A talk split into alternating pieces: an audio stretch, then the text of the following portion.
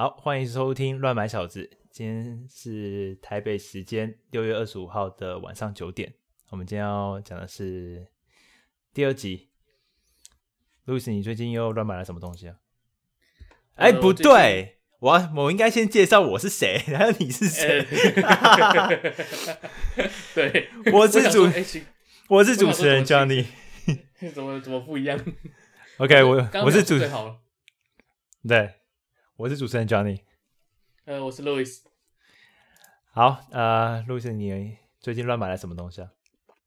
我一个月一个月前呢，买了一个我人生第一个机械键盘，是罗技前阵子出的 MX Mechanical。啊，这个哦，可这个台湾还没有上市对吧？好像，呃，我我是不知道，但是我是当时我一看到一看到他出的讯息之后，我就。马上去官网看，然后也就马上下单了。啊哈，那主要这个键盘稍微介绍一下这个键盘。这键盘呃，它是它你有几个选项可以选，就是一是大小，大小的部分呢，就是你有你可以有百分之百的键百分之百的 layout 可以选，或者是百分之七十五的。那百分之百的 layout 的话，基本上就是说像是呃我们以前在用桌垫的时候，有左边左边那块打字的地方，然后再来是。上下左右键，再来是数字键。那另外一个百分之七十五、百分之七十五的 layout 呢，是说，呃，像是你的苹果、苹果的苹果的键盘一样，就是只有最左边那一块打字的地方，嗯，那就没有，就也就是说没有上下左右，也没有数字键。那我自己，我自己是买了百分之百的百分之百的这个大小，也就就是正常的版本。就呃，至于为什么的话，我之后会说。这个另外一个你说的这个。嗯哦，百分之七十五，你说应该是方向键，没有独立的方向键了，但是它整个到 Shift 下面了。哦、对对对对，就是没有那个方向键那一区，就是上面九个键，然后方向键这样。啊，OK。然后另外它还有一个可以选的部分是轴承，但是因为我不是非常了解轴承这个东西，然后我的理解就是有三个版本，嗯、就是三个版本就是说比较比较安静的，跟中间的，跟比较吵的，嗯、这样。这三个三个轴。在官网上看到是 Tactile Quiet，就是比较可能比较安静，还有 Linear 线性跟 Clicky 比较。然后我自己是选 Quiet 那个 Quiet，嗯。那之所以之所以会对，之所以会呃，应该说这个这个这个键盘呢，它一直以来它主打的主打的功能主主打的使用情境，我觉得比较像是说是像办公室啊，或者是或者是像是写 code 的人的这这。主打是这样的人，嗯，所以说官网也都这样嘛，官网也都是举这样的例子，啊、嗯，那然后之前之前我听我是听过，就是很多就是跟我一样是在写 code 的人，他是有说他们很喜欢 MX 系列，然后如果他们有出机械键盘的话，那他就一定会买，嗯，所以呃，所以就出了，那个键盘就出了，就出了，就买了，就就买了，嗯，那就像我像我说的，因为它主打就是呃上班的人群，所以我它就没有一些比较浮夸的。浮夸的刻字化功能啊，或者是浮夸的一些呃亮灯啊什么之类的。像据我所知，呃，据我所知，Keychron 的话，它就是有好像有资源各式各样的，就是应该也是有彩色的灯，然后或者是白灯可以选。然后接下来好像它还有很强的刻字化的部分，就是有那种 RGB 的灯，对，还有一些可能炫炮那种会就是各种变变化闪烁的那种模式。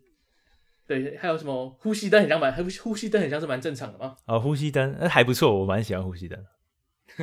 那还有还有还还有它还有什么特别的特别的灯的模式？就那种很炫炮，比如说你按按那个呃呃，比方说你按键盘的 P，然后 P 的呃横轴的所有键盘都会发光，就按下去就往左右这样就是发散的发光。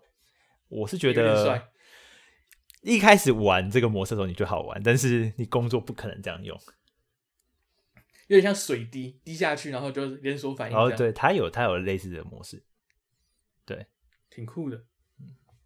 然后它另外一个主打的东西就是呃，可以多装置之间的切换，跟多系，就是不管不无论无论你的系统是怎么样，它可以它支援就是装置之间的切换。嗯、那就像是苹果这苹果这阵子的新功能，就像 Universal Control，就是你可以，嗯、你基本上可以用电脑 A 控制电脑 B，但是跟苹果的差别就是它它是可以跨系统的，就是如果你的电脑你的第一台电脑跟你如果你有一台 Windows 一台 Mac，嗯，那你那这样子你这这个系统还是还是可以运作。嗯、那在苹果的话，就是你必须两台都是 Mac 才可以操控。嗯哼。所以讲白了，就是你可以去跨 Mac 跟 Windows 的呃作业系统。对，而且就是呃，如就算就算就算是你不使用这个可以跨系统的这个功能的话，它在它在装置间切换上也是 非常的，嗯、也是比较也是非常的方便的。嗯哼，就是就像它在它的这个系列之中，在操作上很方便。对，就是在切换装置的时候，嗯。那我自己是观望了这个键盘，就是机械键盘这东西，我一直观望了很长一段时间。但是，呃，因为我也我也我也知道你买 Keychron 有点久了，然后你也你也就是对它蛮满意的吧？所以，所以其实你你原本用，比如说可能薄膜或是用笔电的那种键盘，一一用很久，但是你有想本来就有考虑想要换机械式键盘？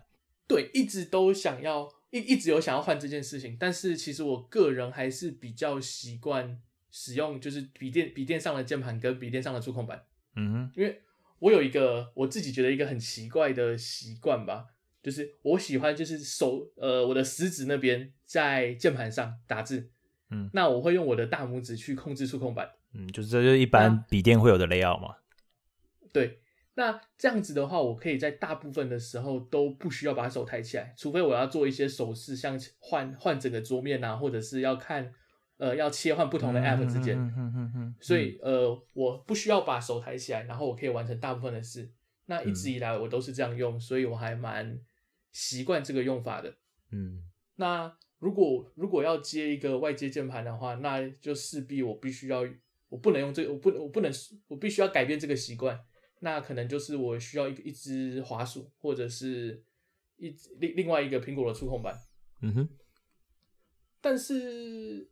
呃，如果我有想过要买苹果触控板这件事情，嗯，但是呃，因为种种原因，它也不是说非常符合我，不是也没有办法完完成完成我原本想要的那个样子，嗯，所以就一直没有一直没有这个动力真的去下单。再加上一个吐槽点，给给 Keychron 的吐吐槽点，就是因为他的网站在美国，然后我我人我人在多伦多。嗯、所以，如果我要我要买东西，我要买我要买他们网站的东西的话，我必须要付我我必须要先把加币换美金，就是在网站上，嗯、那这样会收我二点五趴的手续费，然后他他寄过来还要运费啊，就这么近寄过来还需要运费，那运费的部分我还有可能被海关课税，所以就因为这这些种种的小原因，所以他一直在我的购物车里面没有，主要是他他他们应该是没有在其他的呃比较主流的电商平台上上架，只有在他们官网有卖而已，对吧？对，我连亚马逊找也根本就找不到，所以哦，uh huh. 那那也没办法了。哦，然后呃，相相对于相对于就是罗技这支键盘，我可以在他们加拿大版的官网上买，然后我自己是在亚马逊上买的，嗯、就是我下单之后两天就到了。那所以相对来说，那就是一个很大很强很强大的吸引力，就是它解决了。虽然说习惯上的问题，我还是必须要去适应，但是就没有这些零零总总的小事让我可以去犹豫的。这也就是为什么我一开始就说它出了，我就马上买了。嗯哼，哦，我我这边看了一下官网这边，哇，它也有支援呃 Linux 跟 Chrome OS，呃，还有、oh. 还有其他的那个行动装置的 OS，iPad OS、Android 跟 iOS。哦，oh, 对，我之前在我滑鼠上的，我之前在我我有一支他们的滑鼠是 M 七二零，然后。呃，不是这个系列的，不过基本上功能可以算是它次一个等级的吧。然后它也是支援，它也是支援多装置。然后它切换到它切换到呃 iPad 上的使用还算不错。嗯哼，也是切换上也是很快，蛮惊讶的这件事情。我这边看了一下，它好像是说在台湾六月二十八号中午才首卖。这么巧。啊哈，uh. 今天二十五号哎，而且哎、欸、对，而且他好像说，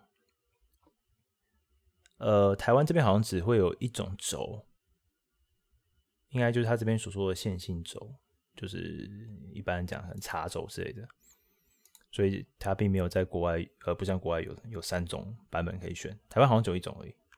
那至至少可以选大小了。哎，对啊，实在不能选，实在是干脆不要在台湾卖好了。嗯，对啊。就我我以我以我曾经我小时候我一直以为罗技是台湾的牌子，我也以为，为什么会有这种错觉啊？不知道哎、欸，我我觉得就像那个什么，你你觉得 Garmin 是不是台湾的牌子？也很像台湾的牌子啊，对不对？很像，但我记得我查过，它的总部在美国。当然，它的它的创办人好像有一个是有一个人是台湾人的样子，好像有两个人，其中一个是可能美国人，然后一个是台湾人，好像是这样子。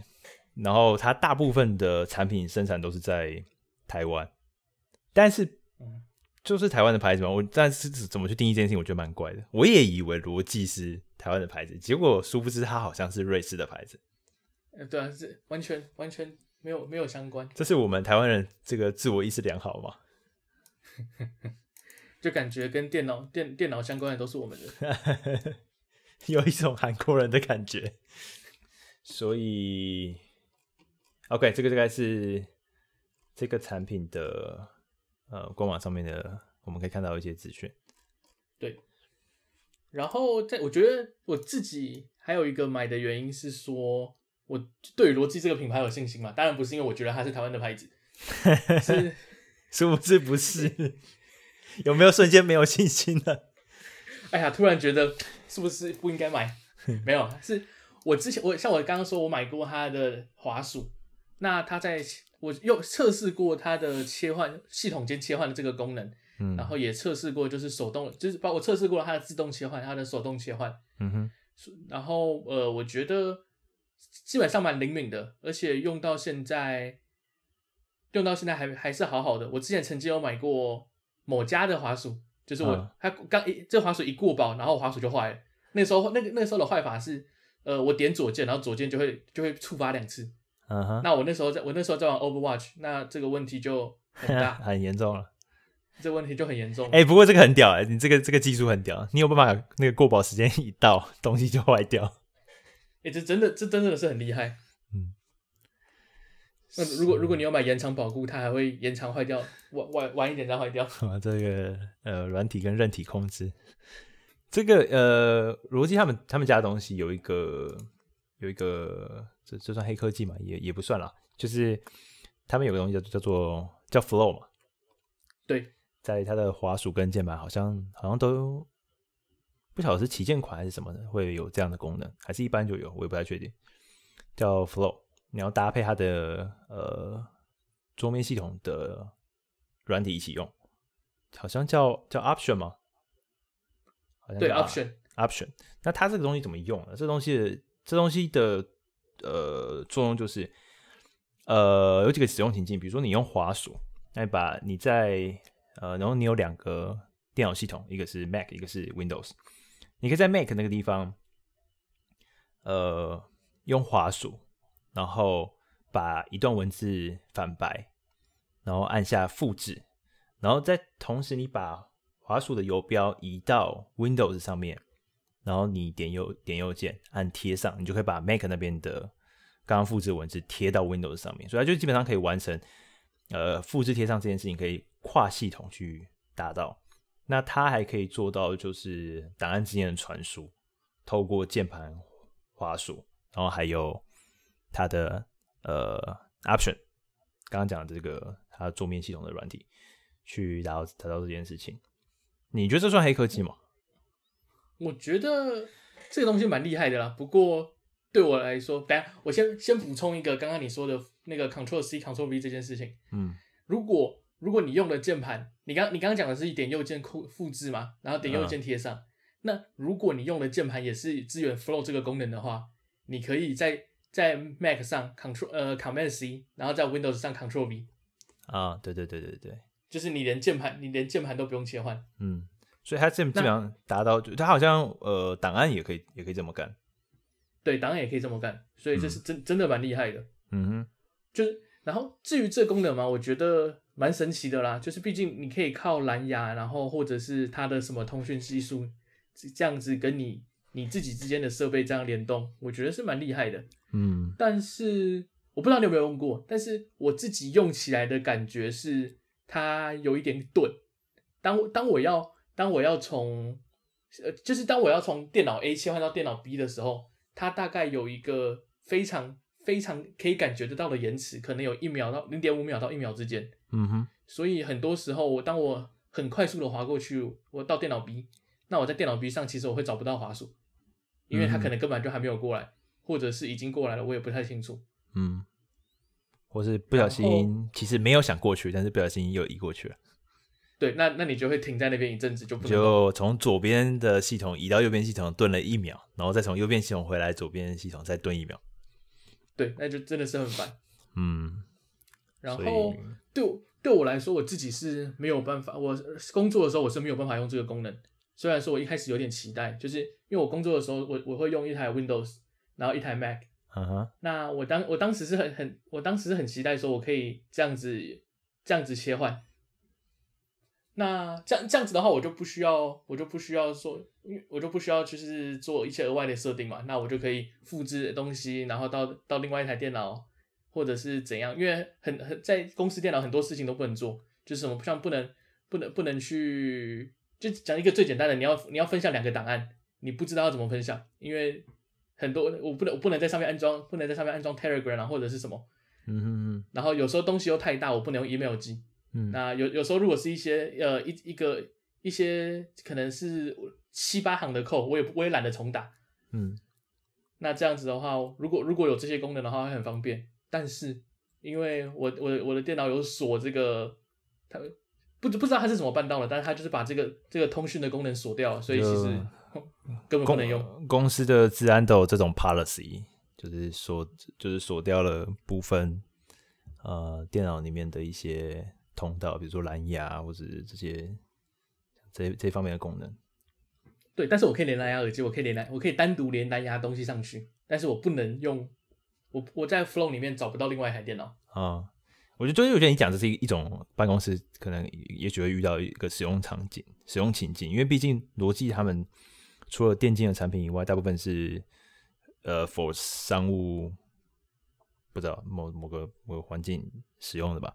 所以我觉得，呃，以 coding 来说，其实还蛮多公司，也不用讲 coding，就是很多公司它在治安上的呃 policy，它可能是会我本地有一台电脑，但是我实际上操作的电脑是在用用本地去 remote 的 remote 过去的。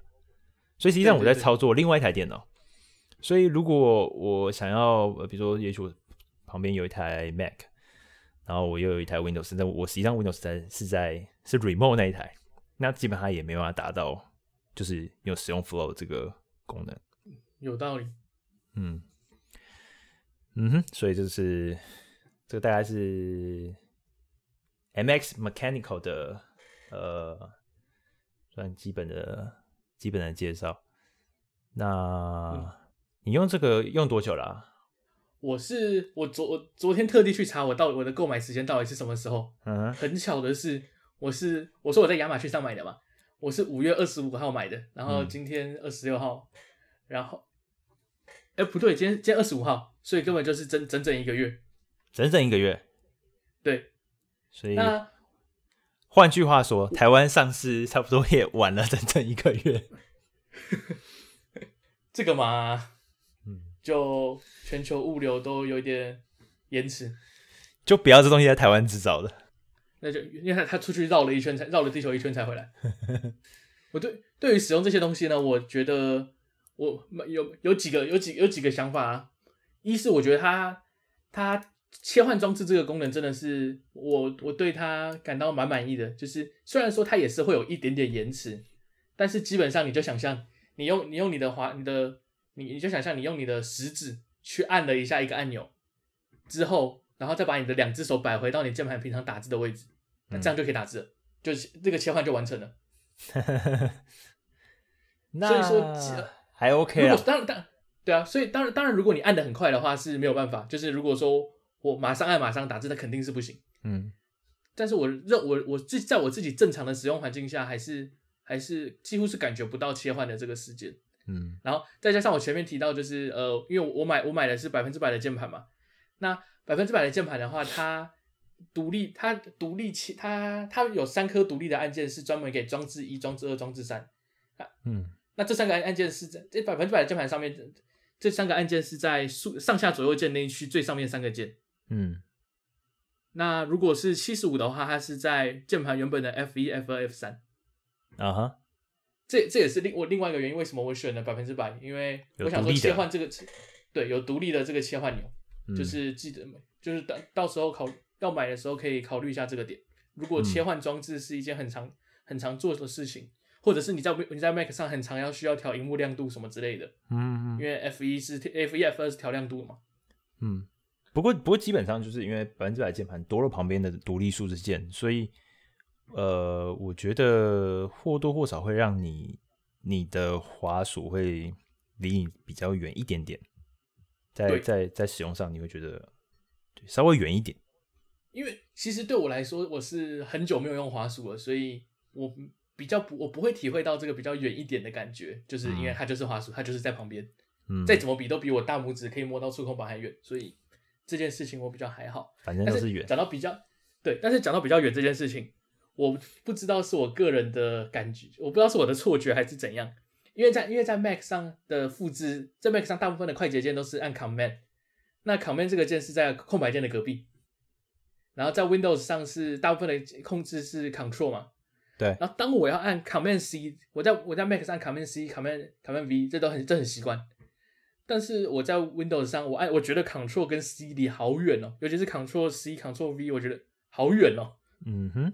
不知道你会不会有这个？因为我 Windows 的时候会有这个问题。因为如果我按 Command C 的时候，我是用大拇指加食指去操作这个组合键；但是如果我用 Windows 上面用 Control C 的话，就会用小拇指加食指去完成。其实我的那手势是会会不一样。哦，所以其实那我其实我刚刚试比了一下，我都是用大拇指去按这个键，所以难怪很卡哎、欸，非常卡哎、欸。对。所以就有时候我在 Windows 上，我就直接啊复制。那你可以学我，你可以学我一下我这个这个手势。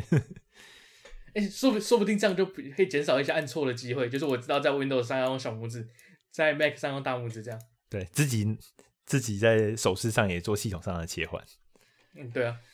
呃，可以减少一些按错的问题。不过基本上选择就是机械式键盘比较大的几个。呃，跟一般薄膜键盘比较大的差异还是，呃，第一个是呃打字的回馈感，对它回回馈感是比较比较强的。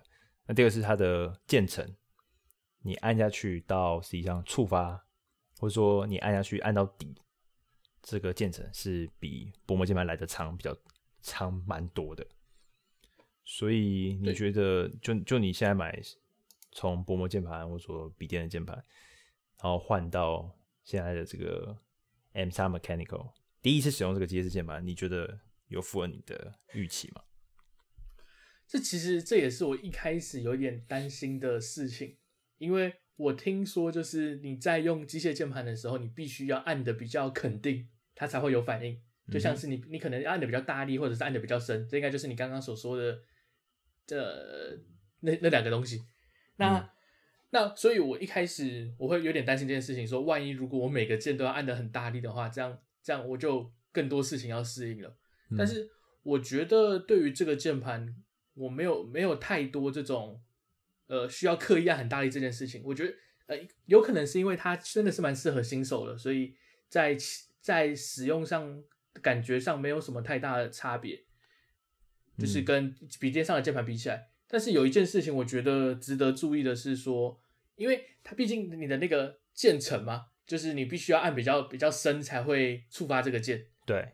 那我有时候会有一种感觉，就是呃，我按到一半了，然后我想要反悔。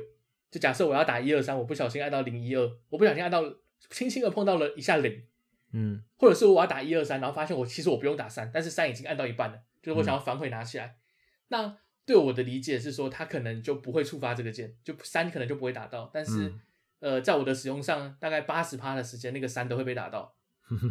就是我觉得这毕竟这是两件两件不能两两两件事鱼与熊掌不能兼得嘛。就是我必我要要符合我之前使用的习惯，就是不需要按那么深。但是我也我也我也没有办我也没有办法同时就是让我有这个可以按错键反悔的空间。就。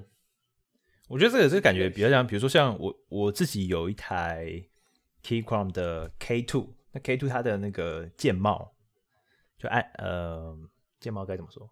就是整个，可你按手指按的那个地方，就是其实可以拔起来。对，就是那整整个整个键帽，它是很很高很深的，所以呃它的键程也许应该也比较长，键轴也比较长，所以当你按下去，比如说我今天想打 M，但我按到了逗号，所以。我我发现按错的时候，我还没有完全触发到逗号的时候，哎，我还来得及反悔回来按 M。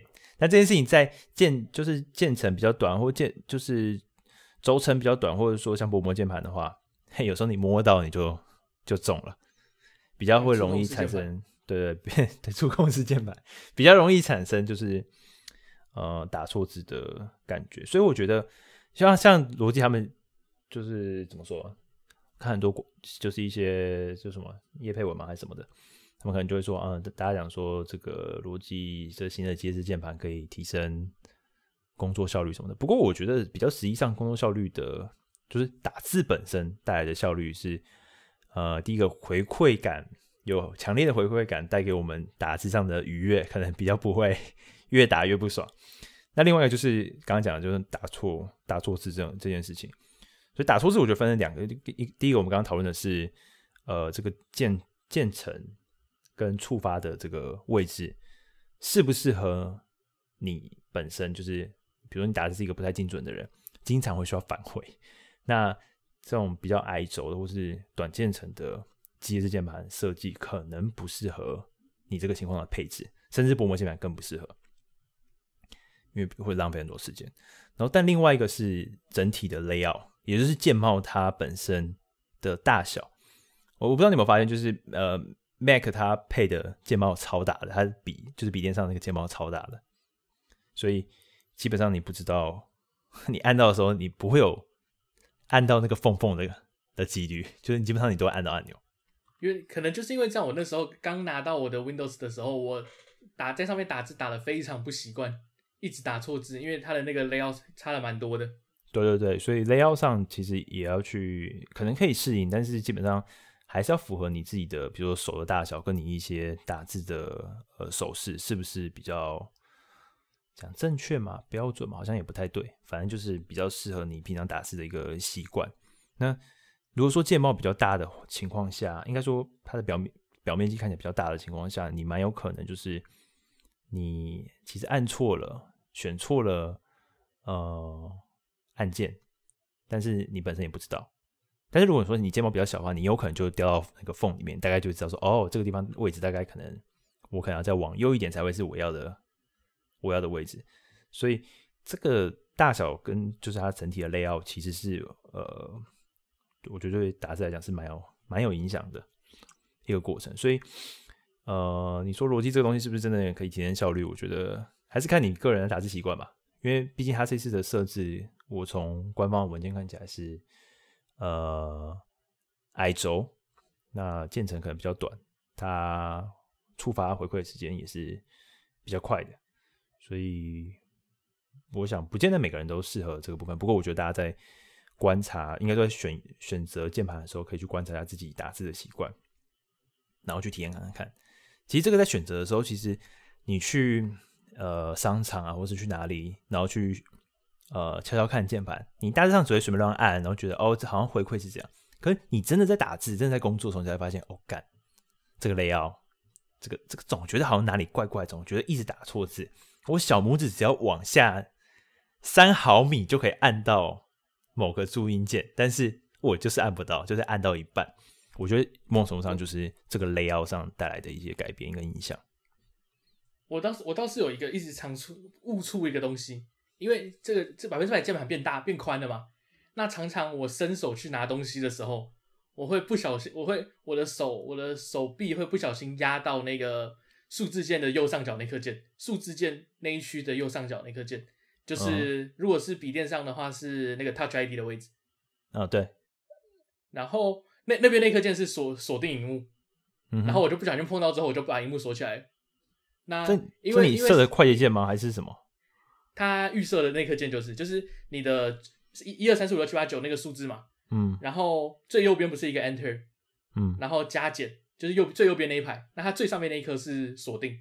嗯，那因为我的电脑是我我我基本上我是要一直连着 VPN，就是连到公司才可以做很多事情，哦、然后连连一下 V 那个 VPN 会要拖很要很麻有点麻烦。那我经常就是这样不小心就把它锁起来了，就是还没有习惯它的宽度，算是误触了，对吧？就误触，这是我最常误触的一件一个东西。所以，OK，所以基本上是大概是这样吧。然后我手感的部分，我记得它在就是官网官网的部分，好像是因为它它本身有呃键盘下面是有背光背光的嘛。对，它有白色的背光。然后它好像会因会就是呃你手接近，然后或者说就是针对你目前周遭的呃。环境光照明的条件，去自动调整那个背光键。我觉得这呃看似是蛮神奇，但是我觉得你在，我个人觉得你在办公室的环境下有这样的设计，我觉得还是蛮多余的啦。我自己是我自己是完全完全把这个背光的功能关掉，省电。就是对，主要的原因就是因为省电。那至于它有多省电呢？它官网上是说。如果你背光打开的话，你有十五天的续航力。十五天听起来就嗯，两个礼拜、三个礼拜充一次，那很像没什么厉害的。嗯，但是如果你把背光关掉的话，你有十个月。这是官方的数据。这是官方的数据。嗯，那我自己我用了一个月下来嘛，我拿到了，我就我当时我就想说，我来测试一下这件它的电力到底多厉害这件事情。嗯，我拿到的时候，连到电脑上，他说他有五十趴的电，就是一开始就五十趴的电。嗯，用了一个月，我基本上是每天每天打了七七到八个小时，没充过电。一个月没从来没有充过电。嗯，一个月下来，我的五十趴到现在还是五十趴。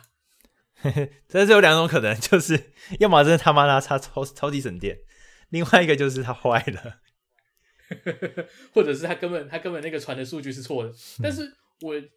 因为如果是它可以用十个月，我用了一个月，那我应该要掉十趴的电嘛？虽然说电池可能不是这样运作的，但是我至少要掉十趴以上的电嘛。啊！但是我用了一个月之后，还是，说不定说不定你下次看到它就直接顺便变三十九，直接中间十趴用跳的。它其实只有它其实只有二十五十七十九十这几个数字。OK，所以这个是。你的第一个机械键盘，不过我看亚马逊上就是也是蛮多好评的啦。我自己个人是没，就是我还没有看过实体的东西，我也没用过。不过看起来大家的回馈是不错的。我觉得应该是有蛮多，就是第一次使用机械键盘的人会买这个键盘。它，我觉得它的定位也就是更、更、更、更比较偏向于新手键盘吧，因为你没有办法做很多客制化，你不能换键帽，你不能什么自己拆下来。然后换一个什么换别的轴之类的，嗯，但我就想要一拿来就直接用。对啊，就是因为我什么都不懂啊，那我根本不知道什么轴是怎样。那就是你给一个完全不知道的人，你跟他说什么红什么红轴、绿轴、蓝轴、紫轴什么有的没的，嗯，那我根本不知道，我根本不知道这些差别，所以他就，嗯、所以我觉得他之所以会用，就是用文字描述这个轴的，也可能也是这个原因，就是对于一些比较不了解的人，嗯、哦，讲到这个。他在官网上还他他官网上还有给附上这三个不同的轴的键盘的声音，嗯就是基本上你到他官网，你可以他就有他就有三个音档可以播。那我当时也是因为就是我就播了这三个音档之后，我就决定哦，好，那我要买最安静的这个。我自己听起来我觉得那个 click 很吵，嗯哼，所以最终我选了 quiet。不过你知道吗？对我们来讲没差。我们在台湾只有一个可以选而已，所以没差。OK，所以这个是 MX Mechanical，不过它 MX 这次还有出的是呃新的呃 MX Master 三 S，应该知道三 S。对对，他们他们两个这两个东西是同一天一起一起上市的。嗯，我我我自己是这个东西我就没有买了。我自己是 Master 二 S 的。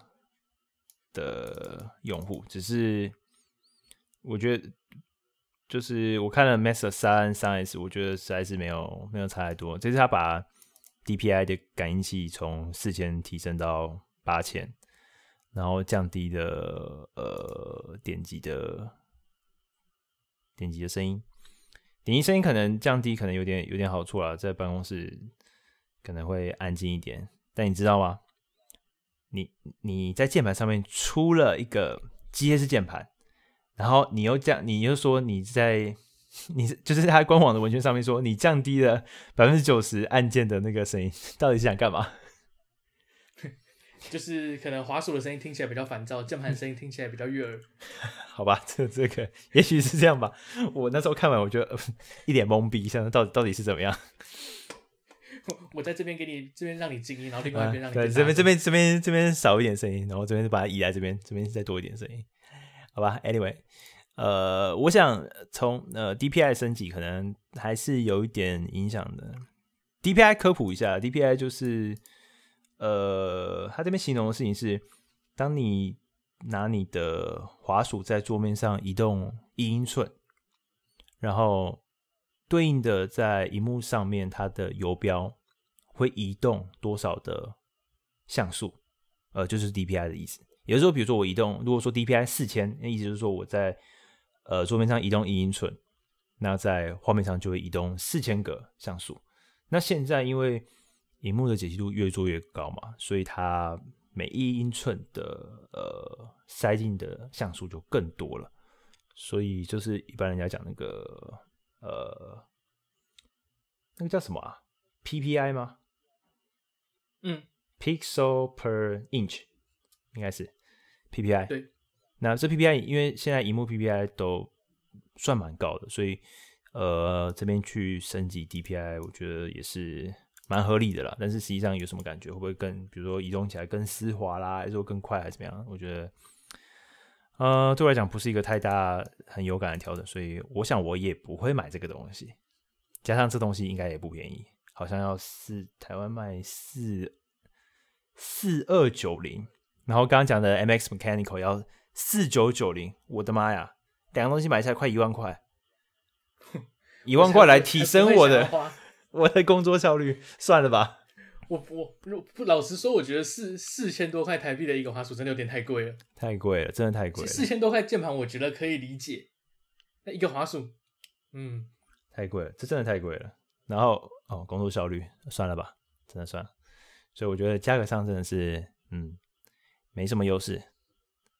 然后，但是我对、嗯、我对那个 Master 系列的滑鼠一直有一个很诟病的地方，就是它的系统，它的电脑 A、B、C 之间的切换是在滑鼠的底部。哦，对，没错，也就是它它蓝牙，它连就是连接蓝牙，还有连接三个呃装置，但是它要切换的位置是在滑鼠的正下方，所以你你得拿起来按。我自己我自己手上这一颗 M 七二零，价格可能是你的三分之一不到吧。嗯，我的切换切换键是在我滑我握着滑鼠的大拇指的地方。啊、哦，它的左侧。对，这样用起来就顺手很多。我不需要切换，然后每天在那把滑鼠翻过来。嗯，这个我觉得这个蠢度跟苹果苹果滑鼠有得比。哦，苹果那个真的，哎、欸，我不知道哎，翻过来才可以充电。苹果这东西真的是。蛮两极的，有人很喜欢，有人不过我听到大部分都不太喜欢。因为我没因为我没买，所以我肯定是不喜欢的。你是先不喜欢才不买，还是因为你没有买所以你不喜欢？哎、欸，苹苹果的话很难说。嗯，毕竟应该每年都有缴税吧？缴税给苹果。呃，信信仰信仰分信仰的付付信仰费。嗯。果粉可能是讲的这个信仰，然后呃黑粉可能会说那个是缴智商税。OK，这个大概是罗技新的这个键盘，再看看大家有没有，就等它上市以后有没有人买了，可以再分享一下这东西的心得。然后我我自己我自己有些是键盘，就我买的是 Keychron，不过。你说为什么买这个牌子？其实就是 Mac 上就是呃有 Mac 有支援 Mac，就是 Mac 的那个键盘配置。其实选择品牌真的是不多，但是 Keychron 的东西，我觉得其实还都还蛮好看的。然后你刚你刚说支它支援 Mac 的配置，它是它是怎么个支援法？是整个键帽可以拔起来换成 Mac 的，可以把 Control 拔起来换成 Command，还是呃把 Windows 拔起来换成那个？还是说它是一个键帽上有两个可以选，像是 Command 跟 Alt 在一起，然后那个 Option 跟 Start 在一起这样？Uh 我觉得，我觉得分了两个部分。第一个是它，呃，键帽上你可以把呃 Windows 的键换成 Command。那另外一个是它本身的呃资源的系统，你可以就直接在键盘上面就是切换。你知道，呃，现在我的配置是要支援 Windows 还是要支援 macOS 这样，两个都可以。所以是假设我今天我要用 Windows，然后我必须要看到 Windows 的 layout 的话。我要把它拔下来，然后再连到把，就是说把键帽换掉，然后再连连连上去。嗯，如果如果你记不起来 Windows 键是在哪个位置的话，那你也可以，你也可以不要拔，反正就是你就是知道，比如说 Command 的位置，你就是设 Windows 这样，这样也可以。因为我刚我刚刚逻辑那个，它这边我这边的设置是，就是它是有斜线的，就是哦，哦，所以它没有预设说这个是哪一个。他在他应该是自己会判断，就是在 Windows 的时候，一样这颗键是 Command，然后如果在哎不对不，在在 Mac 的时候，这颗键是 Command，在 Windows 的时候，这颗键就是 Alt，他他有写在上面，但是键帽上就是没有没有说是哪一个，因为两个都有。他没有，他写在键帽上，就是他就是呃 Command，然后一杠 Alt。哦，嗯哼，这也这也是一个做法。Anyway，反正就是那时候买了 Keychron 的这个键盘，主要是觉得，哎，还是觉得好看。它的颜色呃淡灰色的，觉得我是觉得是蛮好看的。然后它键帽键帽一般有分成，大致上有分成两种材质，一种叫 ABS，一个叫 PBT。然后 ABS 就是人家讲比较诟病的，就是说用久了会打油，也就是说它会看起来很光滑，好像油油的感觉。看起来蛮恶心的，对对对的，呃，我自己使用起来，我是觉得是啦，我觉得会这样子没错。不过 PPT 其实久了也是也是会啦，只是我觉得两者是时间时间上的问题。然后呃，Keychron 他们选择的轴体是用好像叫 Gateron，那一般常见的其实键盘可能还会看到有像 Cherry Cherry Cherry 轴。那我自己的感觉就是，如果你去，我自己买的是 K two 跟 K 三。那 K two 的话就是键帽高高的的键盘，然后 K 三的话比较像罗技，你买这个，它键键就是键帽部分是薄薄的，但它也是机械式键盘。那是不是说那个键帽的高低会影响到那个声音？好像会，对对对，好像会。它的键键帽，它的声音发出的声音是来自于轴跟键帽本身，所以你想要你想要怎么样的声音？除了大家会说啊，比如说要大声一点，你可能选轻轴，但其实键帽本身也会也是会影响的。然后呃，我自己觉得，我觉得整体来讲都不错啊。你说你要有啊，你要 RGB 的灯就有 RGB 的灯，然后你要怎么样炫炮的这个闪光方式都可以，然后它切换。不同装置啊，或者说切换 Windows、Mac，它的的这个 Switch 啊，我觉得都都还蛮不错的。不过，不过我觉得它在呃有一个点蛮尴尬，就是当你今天呃我这件事情我只有在 K 站上面发现，呃 K 站它有分第一代跟第二代，第二代我不知道有没有改善的。它第一代有个情况就是，当你按下。某一个按键，然后有时候不是那么精准打到那个按键，你是打到那个，你是敲到按键的呃四周围的时候，你会觉得卡了一下，就你会觉得，你想想看，就是那个轴它在那个洞里面稍微倾斜了，是不是就会有点增加一点摩擦力卡卡住的感觉？那就是基本上你敲到了键帽的边边，然后硬要往下压的时候，就会产生那样子的呃阻力。我觉得这感觉蛮糟的。有时候你在敲敲，就是你不会那么精准的从正上方敲下去的时候，有时候会会卡一下。我觉得那感觉，呃，对，不是不是一个很诡异，而且感觉会把它折断。对对，就是对打字上你觉得不是很很有爽感的一件事情，就觉得卡了一下。不过其实基本上其他的，因为它它很很多部分的材质是呃铝合金的，所以拿起来质感上也是也是不错。不过就我刚刚说，那时候你打到就是按到的某些按键的那种感觉，你就觉得哦。被被被打断了。如果你用那个 WASD 在在玩游戏在走路的时候，那你走路就真的卡了一下。对对对对，就分两段，按下去就两段，对啊，所以 Keep Chrome，呃，像我那时候买完之后，也就是推坑了一些同事买，然后再来就不晓得为什么，怎么办公室越来越多这个 Keep Chrome 的的键盘，因为都都被你们吵死了，所以、嗯、真的我也要吵你，你要吵，对对。